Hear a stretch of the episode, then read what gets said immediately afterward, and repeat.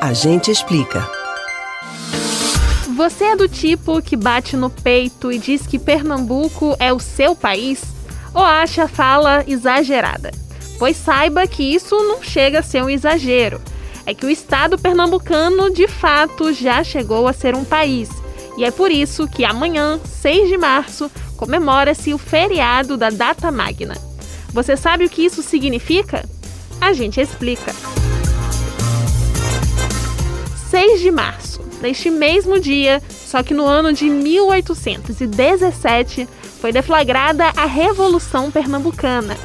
A data representa um marco na luta contra a opressão da corte portuguesa, que estava no Brasil desde 1808.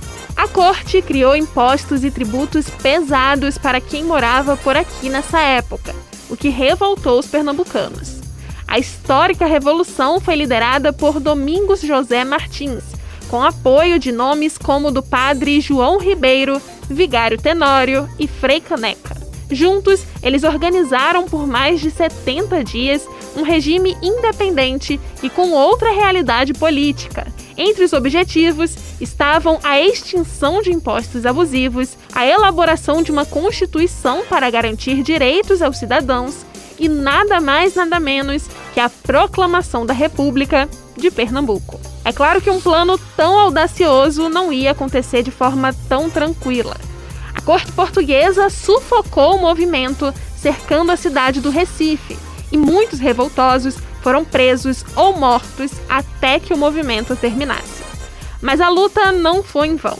Revolução Pernambucana serviu como um exemplo para uma série de outros movimentos com caráter separatista que surgiram em seguida, inclusive a independência do Brasil em 1822. O pioneirismo e sucesso de Pernambuco jamais foi esquecido. Você pode ouvir novamente o conteúdo desses e de outros a gente explica no site da Rádio Jornal ou nos principais aplicativos de podcast: Spotify, Deezer, Google e Apple Podcasts. Beatriz Albuquerque para o Rádio Livre.